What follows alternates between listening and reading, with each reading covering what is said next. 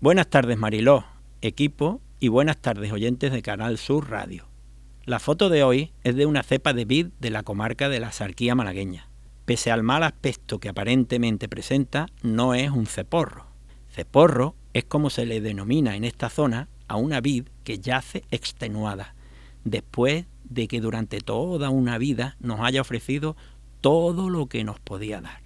Esta cepa no es un ceporro, no está muerta, aunque se muestre sin hojas y envuelta en un entresijo de sarmientos resecos que esperan la poda, y que alimentará el fuego de los braseros o de las chimeneas que calientan el café y dan calidez al lagar.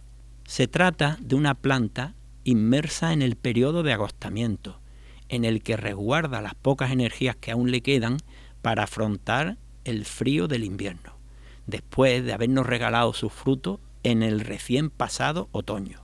Por eso, la gente de esta tierra no se asusta al verla con este aspecto, porque sabe que con trabajo y la sabiduría transmitida generación tras generación, la viña volverá con fuerza y de nuevo florecerá en primavera. Así se vive en los pequeños pueblos de la ruta de la Pasa, Moclinejo, Almáchar, El Borge, Cútar, Comares y Totalán, con la esperanza de que con todo el esfuerzo, cariño y paciencia depositados, la sarquía también tendrá su primavera.